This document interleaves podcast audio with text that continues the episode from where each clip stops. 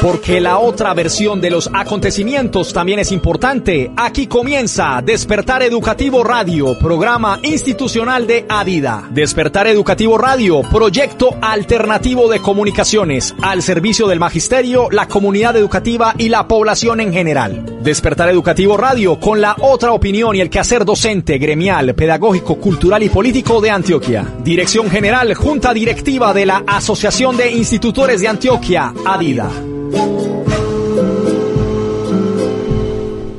Saludo cordial maestros y maestras de Antioquia. Aquí comienza Despertar Educativo Radio, el programa radial institucional de la Asociación de Institutores de Antioquia, ADIDA.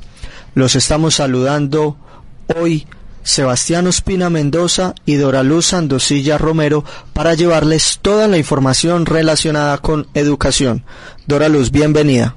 Así es, Sebastián. Un saludo para todos los docentes del Departamento de Antioquia que escuchan a esta hora Despertar Educativo Radio. Recuerden que nos pueden sintonizar de lunes a viernes a partir de las 7 de la noche y también todos los domingos a partir de las 11 de la mañana por los 910 AM, emisora La Voz del Río Grande de la cadena Todelar y también por radio.adida.org.co. Bienvenidos a Despertar Educativo Radio. La actualidad sindical, política, cultural y pedagógica en Despertar Educativo Radio. Comenzamos la información en Despertar Educativo Radio y durante la tarde, finalizando el día de hoy, se emitió un decreto por parte de la Gobernación de Antioquia por medio del cual se modifica el decreto departamental que estaba rigiendo desde el 18 de abril del 2021 con relación al tema de alternancia, donde en el artículo 8 se dice que se debe implementar el modelo de educación en casa. Quiere decir que se suspende la alternancia a partir del miércoles 21 de abril hasta el viernes 30 de abril del año 2021 en las instituciones educativas públicas y privadas de básica primaria y secundaria y las instituciones para el trabajo y el desarrollo humano en los municipios del departamento de Antioquia de la siguiente forma. Atención entonces, magisterio antioqueño, que se suspende la alternancia a partir de el día de hoy, miércoles 21 de abril, hasta el 30 de abril, en los siguientes municipios. No son en todos los 125 municipios, sino en los siguientes. Del área metropolitana y Valle de Aburrá, tenemos a Medellín, Caldas, La Estrella, Sabaneta, Envigado, Itagüí, Bello, Copacabana, Girardota y Barbosa. Nos vamos para la subregión del Oriente donde se suspende la alternancia en los municipios del Oriente, Río Negro, El Santuario, Marinilla, El Retiro, Guarne, La Ceja, El Carmen de Viboral, San Vicente Ferrer y La Unión. También se suspende alternancia en los municipios de la subregión de Urabá como lo son Apartadó, Turbo, Carepa y Chigorodó.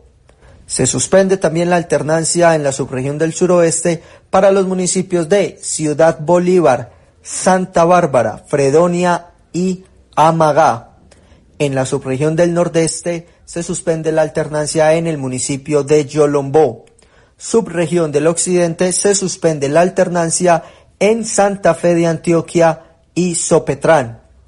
Para la subregión del norte se suspende alternancia en el municipio de Santa Rosa de Osos, San Pedro de los Milagros, Yarumal, Entre Ríos, Ituango y Don Matías. Quiere decir que estos municipios que acabamos de mencionar estarán trabajando bajo el modelo de educación en casa, suspendida la alternancia desde el miércoles 21 de abril hasta el 30 de abril.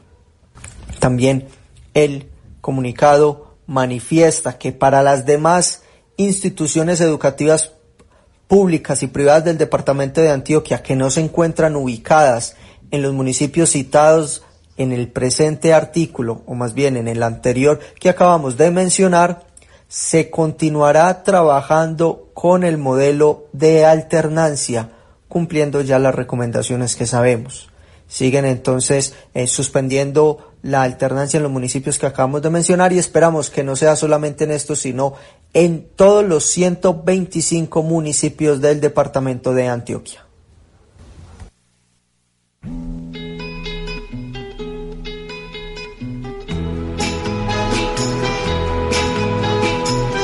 Aprendí a crecer por la ciudad vacía buscándome el pan, pan, pan de cada día. El mundo me dolía por dentro, viajaba la noche hasta el silencio. La actualidad sindical, política, cultural y pedagógica en Despertar Educativo Radio. Y en este momento en Despertar Educativo Radio Continuamos hablando del paro nacional que está programado para el próximo 28 de abril y es que a medida que se acerca este día, el día de la jornada de protesta nacional, muchas personas también se sienten en la obligación de salir a las calles a protestar en contra del gobierno, en contra de todas esas políticas que afectan tanto al pueblo colombiano como por ejemplo la reforma tributaria. En este sentido, si aún hay dudas para salir el próximo 28 de abril a las calles, Diógenes Orjuela, secretario general de la CUT Nacional, explica 10 razones por la cual la reforma tributaria se debe hundir y que son también 10 razones para salir a protestar. Escuchemos. Un abrazo a todos y a todas.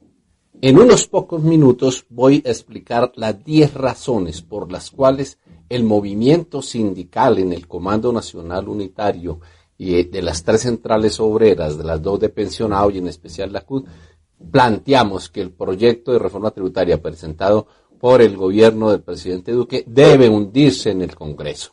La lucha y el paro del 28 es para que ese proyecto se hunda.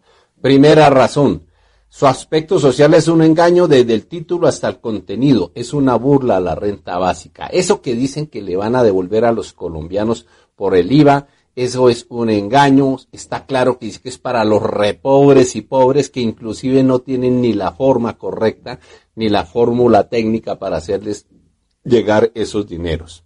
Dos, el IVA a los combustibles y a los servicios públicos es otro ataco, atraco a los colombianos. Aquí atracan a los transportadores porque suben los insumos de transporte.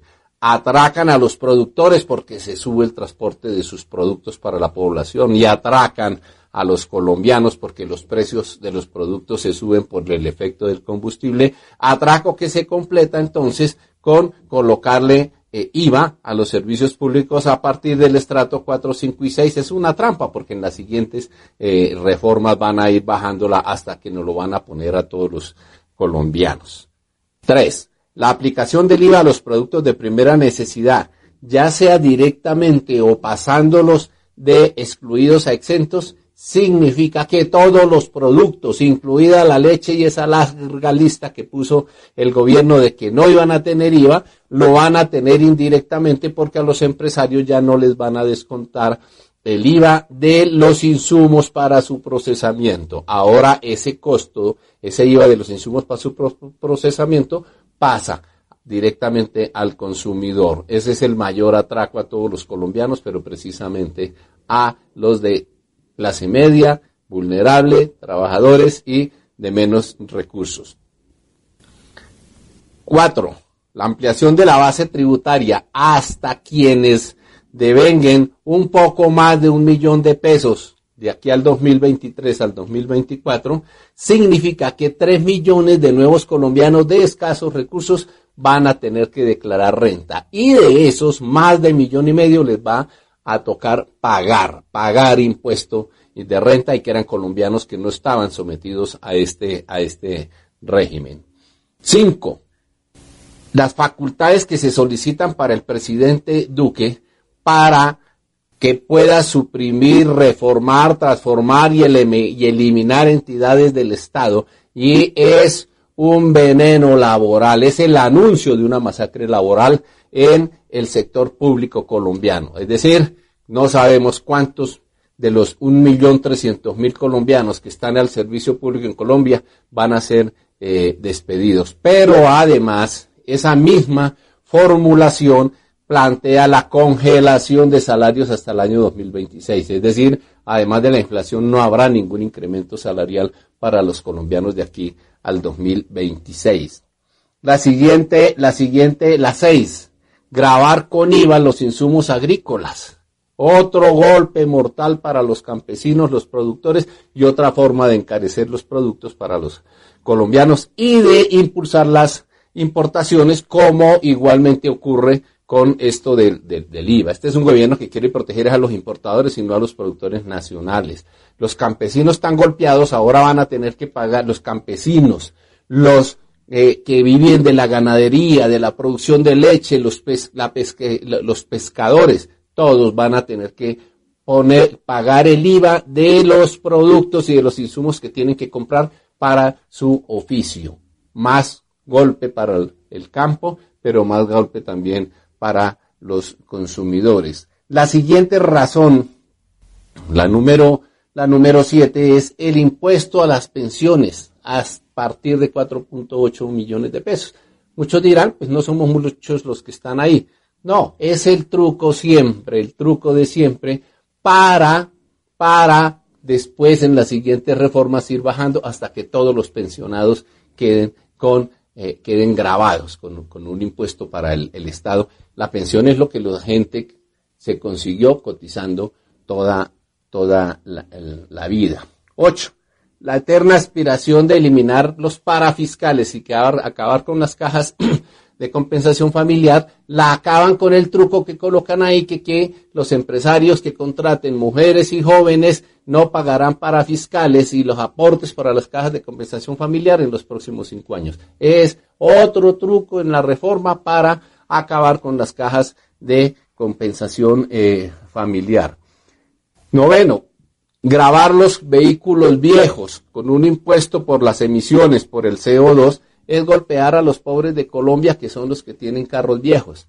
Y tienen carros viejos es para, para su negocio particular, para sostenerse, para sobrevivir en medio de la informalidad. Toda esa propuesta del impuesto por el medio ambiente es, un truco simplemente de impuestos eh, contra la gente, pero realmente no es porque el país quiera dar un ejemplo en materia ambiental.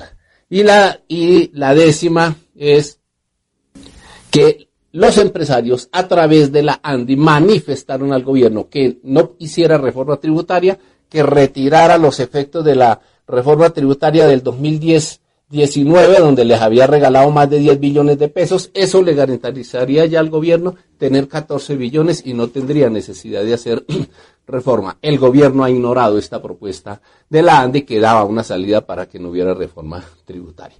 Por estas razones, por estas 10 razones vamos al paro del 28. Por estas 10 razones vamos a presionar al Congreso de la República, acompañados de la bancada alternativa, para que el Congreso la hunda, no para que la adorne, no para que la maquille, para que hunda la reforma. Todos al paro el próximo 28. Este es un, una reforma contra todos los colombianos, pero en especial contra los colombianos de clase media, vulnerable, los trabajadores, los de menos recursos, los campesinos, los productores, los transportadores. Todos vamos el 28 a parar. Los maestros de Adida. Defendemos los derechos de los maestros y maestras de Antioquia. Gracias maestros y maestras por defender la educación pública de Antioquia. Somos Adida. Somos Antioquia. Quiero educación con calidad. Por eso los maestros deben tener salario digno. Una excelente atención en salud. Un estatuto docente que garantice la estabilidad laboral. Apoyemos a los maestros. FECODE reclama justicia. Quiero educación con calidad.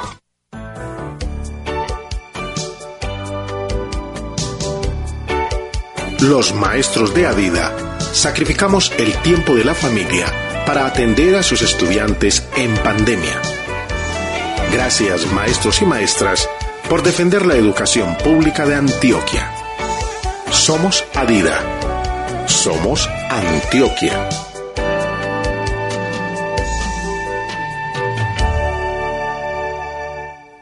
¿Estás buscando en Medellín un espacio ideal para realizar asambleas, congresos, grados, seminarios, conferencias, charlas, reuniones, eventos culturales y capacitaciones? Adida te tiene la solución. El Teatro Luis Felipe Vélez Herrera es la mejor opción. Estamos ubicados en la calle 57, número 4270, esquina Argentina con Girardot. Teléfonos 229-1050, 229-1021 y 312-708-6241. Visítanos para tener el gusto de atenderte.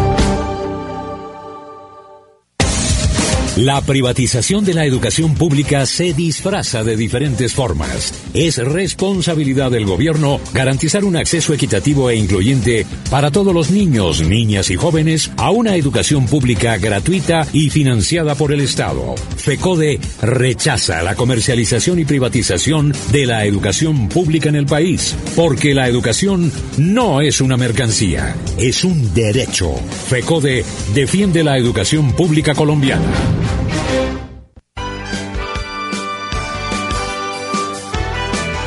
Los maestros de Adida luchamos por una educación pública de calidad. Gracias maestros y maestras por defender la educación pública de Antioquia. Somos Adida. Somos Antioquia.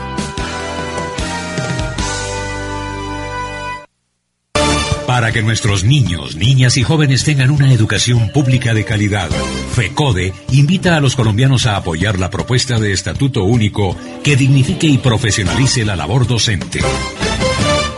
¿Estás buscando en Medellín un espacio ideal para realizar asambleas, congresos, grados, seminarios, conferencias, charlas, reuniones, eventos culturales y capacitaciones? Adida te tiene la solución. El Teatro Luis Felipe Vélez Herrera es la mejor opción. Estamos ubicados en la calle 57, número 4270, esquina Argentina con Girardot. Teléfonos 229-1050, 229-1021 y 312-708-6241. Visítanos para tener el gusto de atenderte. En Despertar Educativo Radio abrimos espacio a estudiantes, rectores, profesores y padres de familia. Aquí ellos tienen la palabra. Y en Despertar Educativo Radio en este momento establecemos comunicación con la docente Judy Gaviria, quien labora en el municipio de Nariño. Profe, bienvenida.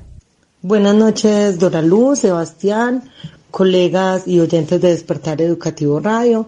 Soy Judy Gaviria, docente del municipio de Nariño, Antioquia. Profe, teniendo en cuenta todo este contexto, toda esta situación de la pandemia, ¿qué estrategias pedagógicas han implementado e implementaron para mantener contacto con los estudiantes durante el trabajo en casa? Es declarar que los docentes del municipio de Nariño entramos en alternancia desde el mes de enero. Eh, estamos trabajando con todos los estudiantes en las dos instituciones, la de la cabecera municipal y la del corregimiento, y los dos centros educativos rurales. Sin embargo, te voy a contar un poco sobre cómo ha sido el trabajo desde la virtualidad, es decir, el que se llevó a cabo hasta el mes de noviembre en este municipio. Tengamos en cuenta que Nariño es un municipio alejado y casi desconectado de su capital Medellín. Entre las estrategias que he aplicado y que también han llevado a cabo la mayoría de mis colegas para mantener la educación en casa durante la pandemia, ha sido la elaboración de guías de trabajo, las cuales se imprimen y se envían a través de las rutas de transporte. Eh, cada una o dos semanas eh, se envía a los estudiantes una nueva guía, un nuevo taller. Los estudiantes la desarrollan en casa con el apoyo de su familia. Los que pueden acceder a datos de internet o celular eh, con WhatsApp o minutos, pues reciben el apoyo del docente para la comprensión de los temas brindados. algunos estudiantes pueden realizar llamadas o pueden enviar mensajes eh, los docentes podemos también comunicarnos con ellos a través de llamadas y mensajes, mandarles imágenes explicativas, videos que descargamos de la web o que elaboramos para hacer explicaciones de temas específicos, así como los propios talleres a muchos estudiantes que no es posible enviárselos en el transporte eh, público, entonces se les envía por el WhatsApp o por el correo, algún medio tecnológico y de comunicación. Profe, y durante este tiempo, ¿qué fue lo más difícil o qué ha sido lo más difícil de trabajar desde casa? Esta pregunta te la voy a responder desde mi experiencia personal y es porque lo más difícil fue el incremento de las responsabilidades. En mi caso solía salir a trabajar y alguien más llegaba a casa para colaborarme con los destinos del hogar. Con el peligro del virus, esta persona dejó de venir. Así que pasé a atender a mis estudiantes desde el celular, desde el computador, a responder a los compromisos de los directivos, a organizar el trabajo para enviarlo semanalmente, a hacer oficio en la casa, cocinar, hacer las compras, estar pendiente de los compromisos académicos de mi hijo y velar por la salud y el bienestar de un hermano que cuido que tiene discapacidad mental. Además de situaciones inesperadas como eh, cuando fallan estos equipos tecnológicos eh, que lo dejan a uno a veces eh, tirado en momentos en que tiene muchísimo trabajo, también las altas horas que, que empezamos a pasar frente a ellos, que generan cansancio, agotamiento, estrés. Eh, eso me pareció la parte más difícil de trabajar en casa. Profe, respecto a la distribución del tiempo, ¿cómo, ¿cómo hizo para organizar guías, para atender a la familia, para hacer las reuniones virtuales y también atender a los estudiantes? ¿Cómo hizo? Bueno, la distribución del tiempo eh, fue complicada. Yo no seguí una agenda durante el tiempo que trabajamos eh, desde casa. En realidad, la atención a los estudiantes se realiza sin límite de tiempo, al menos para los docentes que trabajamos acá en el municipio de Nariño, es difícil por las situaciones particulares que tiene cada familia. Algunos niños esperan a que llegue el papá de las labores del campo o, de trabajar para que eh, le preste el celular que tiene datos de internet o que tiene minutos y logren comunicarse con el profe o logran horarios en que la mamá se desocupe un poco para sentarse a estudiar con ella y poderse comunicar con el docente. Entonces no hay un horario definido para atenderlos, aunque pues sería lo ideal. En mi caso los atendí en todo momento. Algunas mamás me escribían a veces a las seis y treinta de la mañana antes de eh, quedarse sin el celular. O a veces cuando el esposo llegaba ya tipo siete, siete y media de la noche, se podía ir una asesoría hasta las diez. Eh, eran las horas en que los padres podían sentarse a trabajar con los hijos y que podían facilitarles los equipos tecnológicos. Entonces, a veces estás en una capacitación o en una reunión virtual o con directivos y te escribe un niño y sabes que encendió sus datos de internet eh, solo para mm, consultar una duda y que los apagará pronto, así que no puedes dejarlo esperando una o dos horas hasta que termine la reunión. Eh, lo más correcto es atenderlo de inmediato y pues así lo hacíamos. Aunque a los padres de familia se les da el horario de la jornada, se les dice, bueno, estoy eh, cumpliendo jornada de 8 a 2 o, de 8 a 1, ellos en realidad eh, terminan disculpándose y preguntándole a uno en, otras horas y pues uno eh, atendiendo sus dificultades particulares, colaborándoles en, en otros tiempos para que no se queden con dudas, para que completen sus actividades. La idea es que los niños sientan que tienen ese apoyo, que entiendan los temas y que se sientan acompañados por el docente. Em, generalmente, eh, para organizar el trabajo en las guías para enviarle a los niños, eh, yo ocupaba las noches, porque es el momento en que ya eh, todo el mundo descansa, todos en casa están dormidos, no hay ruidos en la calle, no te suena el celular con inquietudes, dudas o, grupos. bueno, es el momento en que ya terminaste de llamar a todos tus estudiantes porque pues algunos compañeros cumplían una bitácora de llamar diariamente a todos los estudiantes que tenían a cargo y preguntarles inquietudes. Entonces, por lo general, el momento en que uno se puede sentar a elaborar mm, talleres para los estudiantes o guías de trabajo es en las noches. Es el momento en que, en que rinde. Y, fue un cambio, fue un cambio grande pues en cuanto a nuestras rutinas. Profe, después de vivir toda esa experiencia, todo ese cambio en la rutina como usted lo manifiesta, también hubo un problema en la mayoría de los municipios o en todos los municipios del departamento de Antioquia y tiene que ver con la conectividad. En este sentido, ¿cómo está la conectividad en el municipio de Nariño? La conectividad de Internet y señal de celular en el municipio de Nariño es bastante regular. En la zona urbana se tiene acceso a Internet, pero muy pocas familias pueden pagarlo. No es posible trabajar mediante clases virtuales. La calidad del servicio de Internet es intermitente y cuando se va debido a las tormentas eléctricas, que son muy comunes en mi pueblo, se puede demorar para reconectarlo incluso hasta dos semanas. También eh, la señal de celular no entra a todas las veredas del municipio. Hay veredas en donde la señal de celular, pues hay familias a las que no tienen acceso a la señal de celular o eh, es de muy mala calidad. Profe, por otro lado, hablemos de esas dificultades que encontraron en la institución educativa. Usted al inicio manifestaba que este año, desde el mes de enero, habían entrado en alternancia. ¿Con qué dificultades se encontraron? Aunque este año se inició con alternancia en las instituciones educativas eh, de mi pueblo, la mayoría de las escuelas estaban abandonadas, con el rastrojo alto, con algunos daños en paredes y techo, en general muy necesitadas de pintura y de arreglo en las unidades sanitarias. Profe Judy, ¿y cómo está la infraestructura del colegio donde usted labora? Las unidades sanitarias, cuenta con lavamanos, agua potable, de pronto el personal de servicios generales ya está en, este colegio para llevar a cabo la alternancia de la mejor manera. Dora Luz, yo laboro en un centro educativo rural que cuenta con 11 sedes educativas.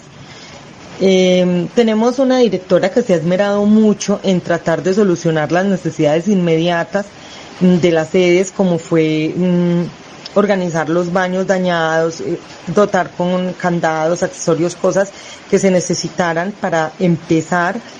Se invirtió en antibacteriales, tapabocas, alcohol, papel higiénico, pero falta, falta. Solamente dos sedes educativas tienen agua potable, las demás gastamos el agua como llega de la quebrada eh, también se ha tratado de que el municipio nos colabore, eh, se apersone de la pintura de las sedes educativas. No ha sido posible, el municipio mm, dice no cuenta con los recursos necesarios, priorizó dos instituciones que hasta ahora pues han sido intervenidas.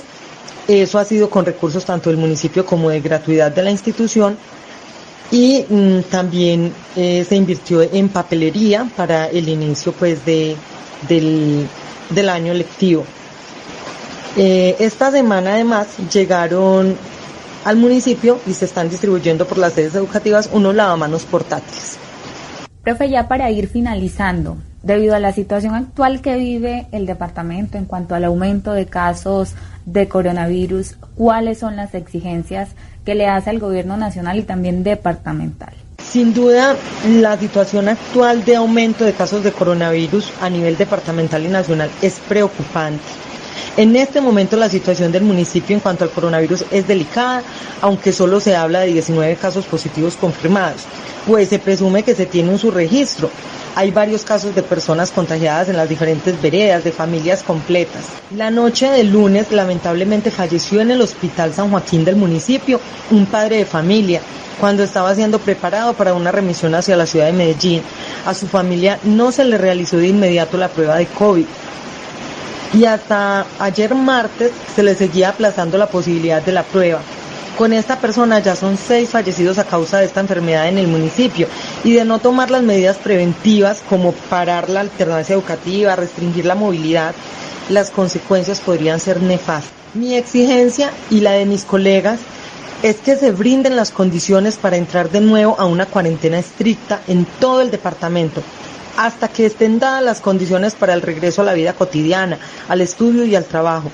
En el municipio de Nariño los docentes estamos consternados, preocupados por la salud y la vida de los habitantes y exigimos medidas por parte de los entes gubernamentales para cuidarnos en nuestras casas hasta que esté controlada esta situación de peligro. Docente Judy Gaviria desde el municipio de Nariño, muchas gracias por participar en Despertar Educativo Radio. Buenas noches, muchas gracias por este espacio. La actualidad sindical, política, cultural y pedagógica en Despertar Educativo Radio. Y continuando en Despertar Educativo Radio, tocaremos un tema de gran relevancia y que a diario vemos en noticias que hablan de ello y que las diferentes organizaciones sindicales le han pedido al gobierno. Hoy hablaremos de la renta básica y también del ingreso solidario y de la diferencia que hay entre estos dos.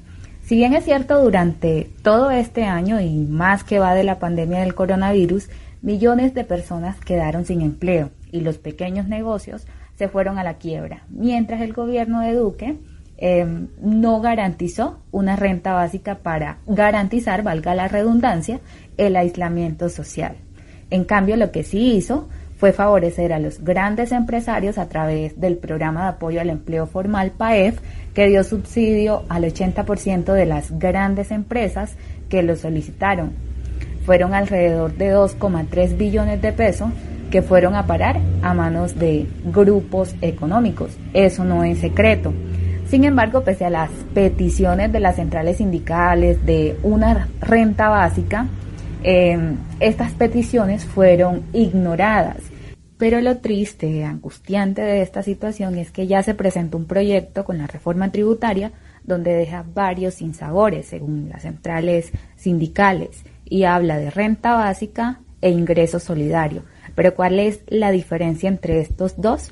A continuación, la directora académica de la Escuela Nacional Sindical, Ruth Quevedo, habla del ingreso solidario. El día de ayer tuvimos una, una reunión de los, eh, la reunión ordinaria de la cumbre, en donde adicionalmente hacemos un análisis del proyecto y lo que nos arroja este análisis es que el ingreso solidario como renta básica puede incluso ser regresivo. Desde el punto de vista de que hoy día se están trasladando 160 mil pesos a algunas familias y ahora a esas familias, si tienen, por ejemplo, eh, si son beneficiarios de programas como Familias en Acción jóvenes en acción o adulto mayor, se les restaría el dinero que se les viene trasladando eh, con respecto a el nuevo valor del ingreso solidario que según el profesor Luis Jorge Garay es en promedio ponderado de 176 mil pesos. Es decir, si usted está recibiendo hoy día 160 mil pesos, pero por ejemplo es beneficiario del programa adulto mayor, le restan esos 80 mil pesos y solamente se le estaría trasladando 80 mil pesos. O, sea que si usted antes tenía 160 mil pesos, ya no le van a llegar esos 160 mil pesos, sino 80 mil pesos de ingreso solidario. Por otro lado, también dice cuál es la diferencia entre el ingreso solidario y la renta básica. Escuchemos. Las diferencias son significativas. Primero, nosotros estamos planteando una renta básica que agregue recursos, que agregue ingresos a las familias, no que los disminuya, como está haciendo el gobierno nacional. Inclusive el gobierno nacional a los beneficiarios de su programa va a empezar a descontarles el valor que reciben hoy día por los subsidios a los servicios públicos de energía y de gas. Eh, para nosotros la renta básica debe ser universal, o sea, no solamente para pobres, sino para siete y medio millones de familias que lo necesitan. El gobierno nacional solamente está hablando de cuatro y medio billones de familias y además está condicionando a que sean solamente las personas que están registradas en el CISBEN. Nuestra transferencia mínima es de 320 mil pesos y hasta 480 mil pesos por familia el gobierno nacional está hablando desde 80 mil pesos hasta 250 mil pesos por familia en el caso de hogares pobres y hasta 360 mil pesos por familia en hogares de extrema pobreza. Nosotros estamos planteando que tiene que haber enfoque de género, que esa renta la deben recibir las mujeres en el caso de hogares compuestos por hombre y mujer. El gobierno nacional no tiene otro tipo de consideraciones. Entonces, esto que está vendiendo el gobierno nacional como una renta básica permanente no lo es, es una falsedad. Y están engañando a la gente, porque de 1.2% del Producto Interno Bruto que hoy día se gasta en programas de transferencias monetarias condicionadas, se va a pasar apenas a 1.4% del Producto Interno Bruto, o sea, no están agregando dinero están igualando por lo bajo. Nosotros estamos hablando de alcanzar 3.7% del Producto Interno Bruto al año. O sea, la diferencia es abismal.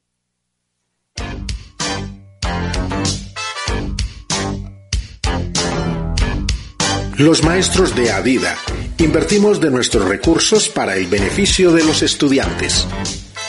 Gracias maestros y maestras por defender la educación pública de Antioquia.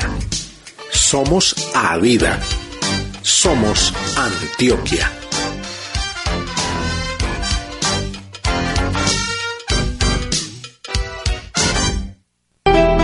FECODE te invita a defender la educación pública, gratuita, de calidad, financiada, administrada directamente por el Estado y sin intermediarios. Porque es un deber patriótico de todos los colombianos. La educación es un derecho y no una mercancía. ¿Estás buscando en Medellín un espacio ideal para realizar asambleas, congresos, grados, seminarios, conferencias, charlas, reuniones, eventos culturales y capacitaciones? Adida te tiene la solución. El Teatro Luis Felipe Vélez Herrera es la mejor opción. Estamos ubicados en la calle 57, número 4270, esquina Argentina con Girardot. Teléfonos 229-1050, 229-1021 y 312-708-6241. Visítanos para tener el gusto de atenderte. Bye. La privatización de la educación pública se disfraza de diferentes formas. Es responsabilidad del gobierno garantizar un acceso equitativo e incluyente para todos los niños, niñas y jóvenes a una educación pública gratuita y financiada por el Estado. FECODE rechaza la comercialización y privatización de la educación pública en el país, porque la educación no es una mercancía, es un derecho. FECODE defiende la educación pública colombiana. ¿Estás buscando en Medellín un espacio ideal para realizar asambleas, congresos, grados, seminarios, conferencias, charlas, reuniones, eventos culturales y capacitaciones? Adida te tiene la solución. El Teatro Luis Felipe Vélez Herrera es la mejor opción. Estamos ubicados en la calle 57, número 4270, esquina Argentina con Girardot. Teléfonos 229-1050, 229-1021 y 312-708-6241. Visítanos para tener el gusto de atenderte.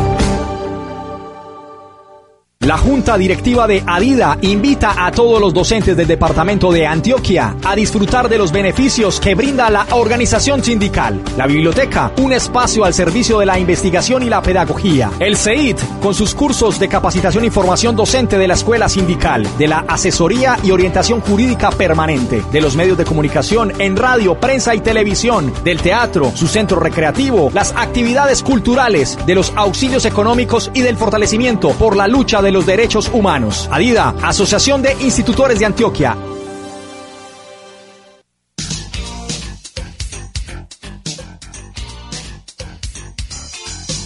Los maestros de Adida nos exponemos a amenazas en territorios de inseguridad y de violencia. Gracias maestros y maestras por defender la educación pública de Antioquia. Somos Adida. Somos Antioquia.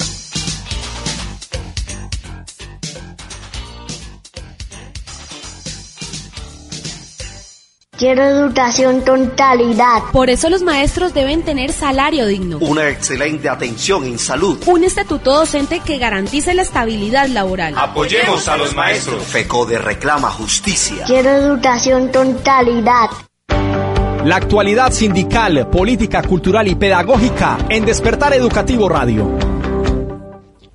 Continuamos en Despertar Educativo Radio y a propósito del paro del 28 de abril en contra de la reforma tributaria, de tanto atropello del gobierno nacional contra los trabajadores y también contra los maestros.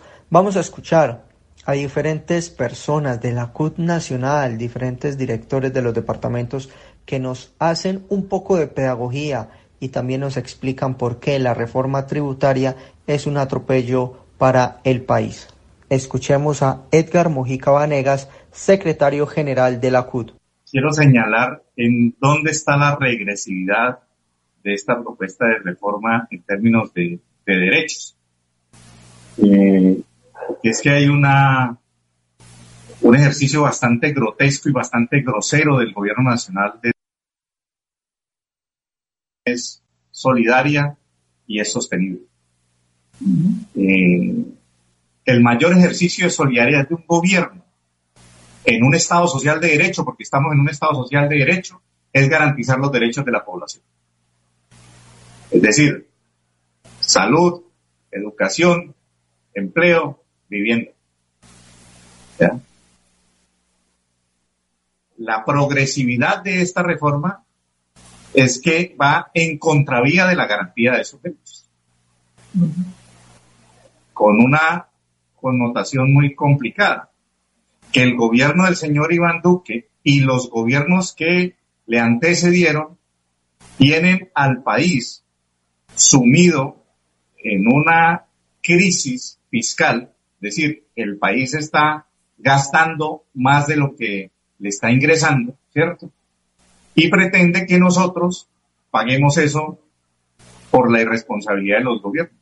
Para que tengan una, un dato los colombianos, solo en intereses de la deuda se están pagando 36 mil millones de pesos este año, solo en intereses de la deuda.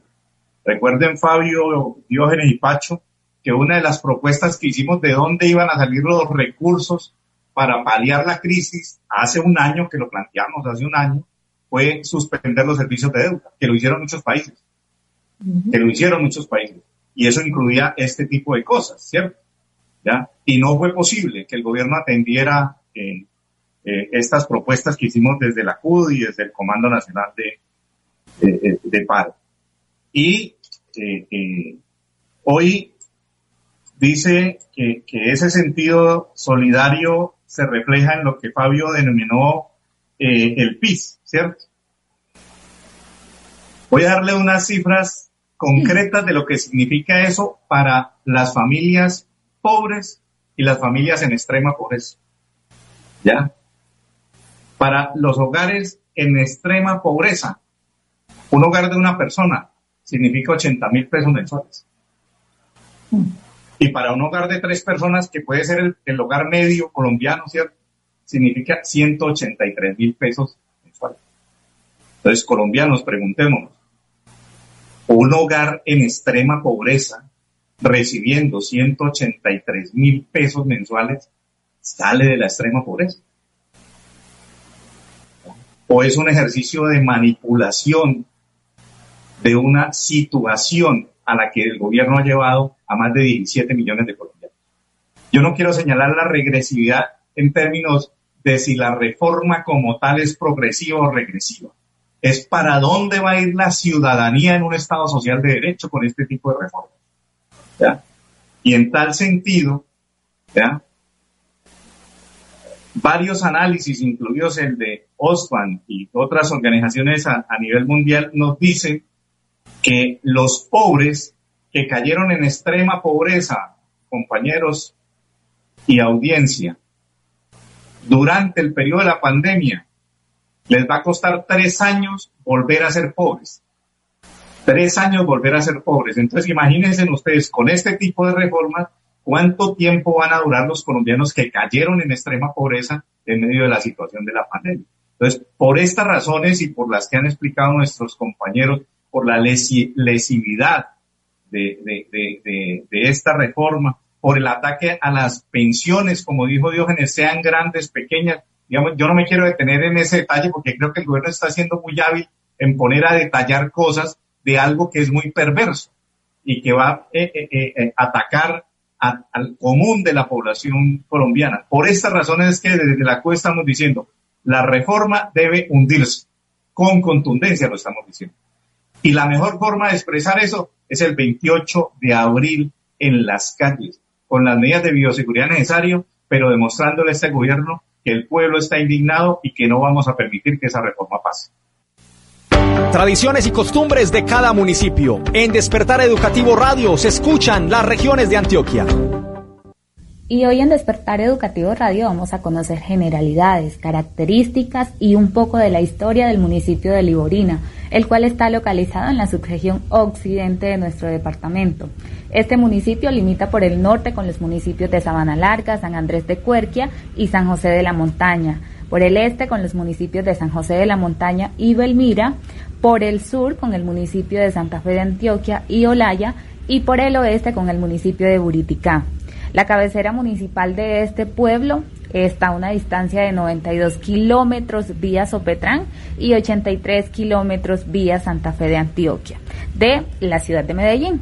Cuenta la historia que las tierras que hoy componen este municipio estuvieron habitadas al momento de la conquista por comunidades nutaves y tamíes que se defendieron furiosamente de los invasores españoles. Se dice que las tierras de Liborina fueron capituladas a don Francisco López de Rueda en el año 1582 Posteriormente, este las vendió a Francisco Arce y este último las vendió a un capitán español de nombre Juan García de Ordaz y Mansilla, dueño también de los territorios de Zacaojal en Olaya, eh, quien en el año 1628 recibió otra adjudicación de tierras dadas por el gobernador Juan Clemente de Chávez. Algunos de los parajes de esta circunscripción todavía llevan el nombre de Juan García. Em, Liborina se fundó el 7 de marzo de 1832. El 25 de septiembre del mismo año se realizaron los trámites para la creación de la parroquia y su escisión de Zacaojal fue erigido municipio en el año 1833 cuando el entonces gobernador de Antioquia, Juan de Dios Aranzazu, ordenó la creación del municipio en los terrenos de la actual Liborina para honrar la memoria del expresidente de Colombia, Liborio Mejía, héroe de la independencia de estas tierras.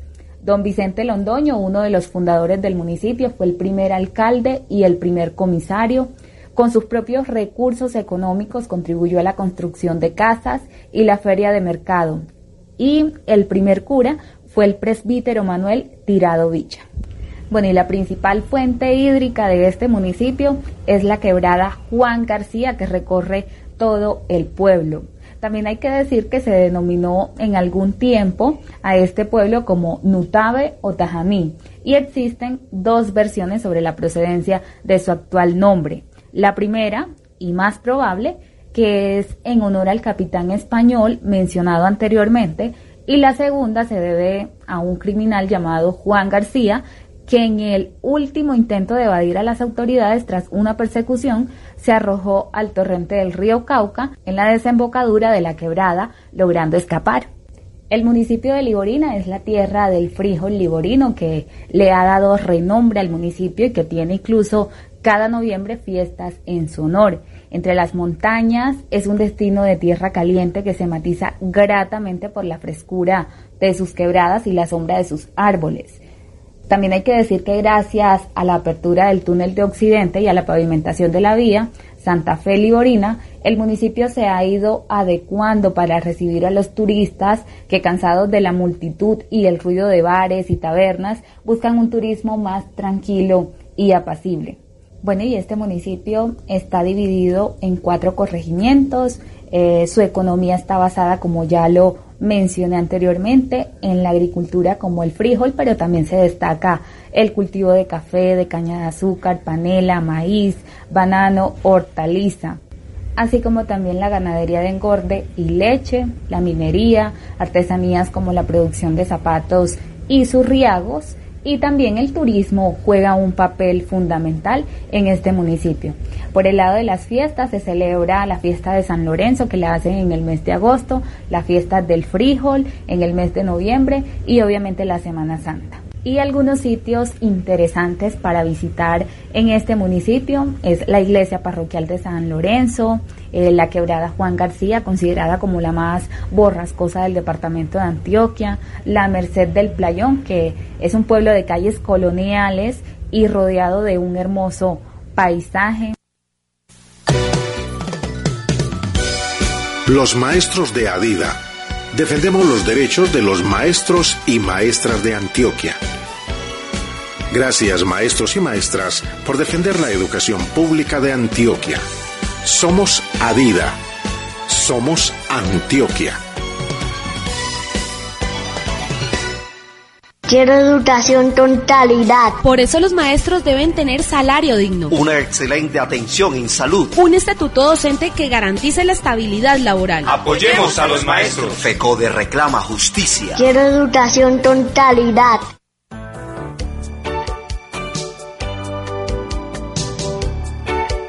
Los maestros de Adida sacrificamos el tiempo de la familia para atender a sus estudiantes en pandemia. Gracias maestros y maestras por defender la educación pública de Antioquia. Somos Adida. Somos Antioquia.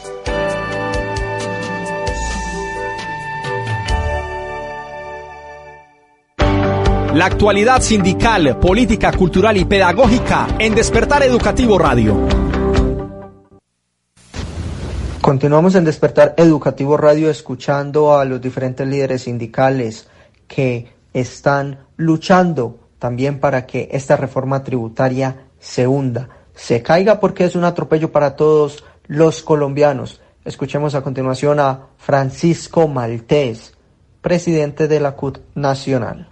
Esta reforma tributaria que es lo que es y no lo que dice el gobierno, eh, no deja títere con cabeza. A todos los colombianos va a afectar.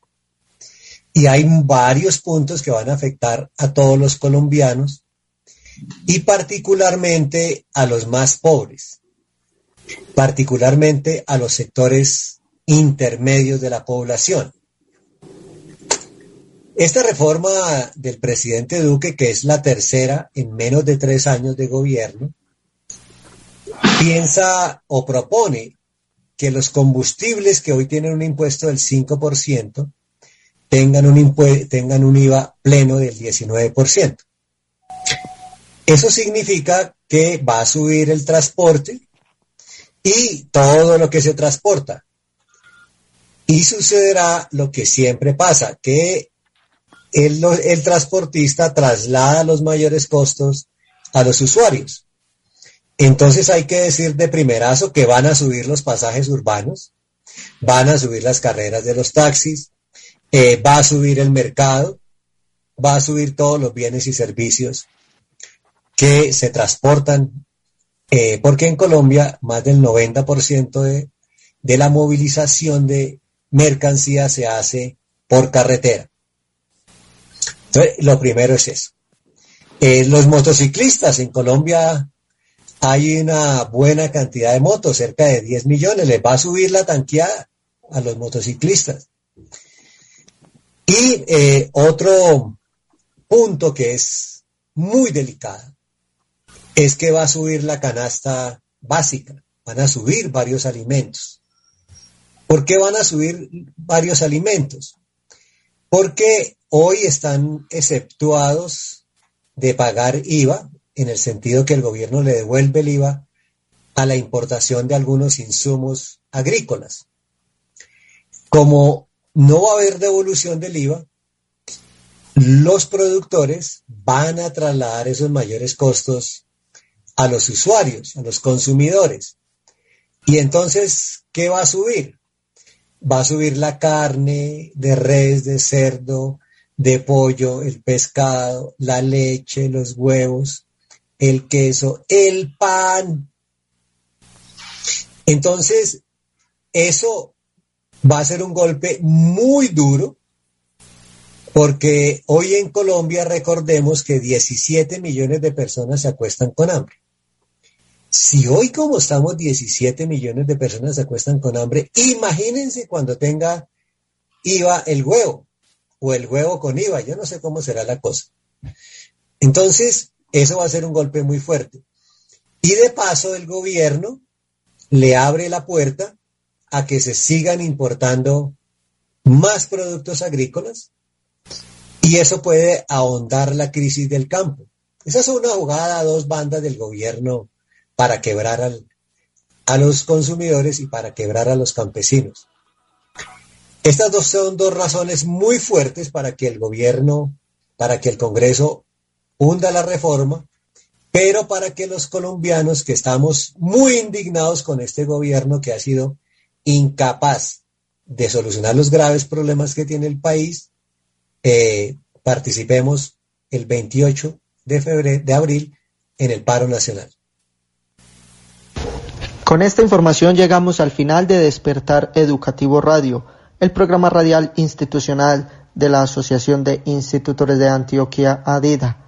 Les recordamos a todos nuestros oyentes que nos pueden sintonizar de lunes a viernes a partir de las 7 de la noche y también todos los domingos a partir de las 11 de la mañana por los 910 AM, emisora La Voz del Río Grande de la cadena Todelar y también por radio.adida.org.co, la emisora virtual de la Asociación Sindical.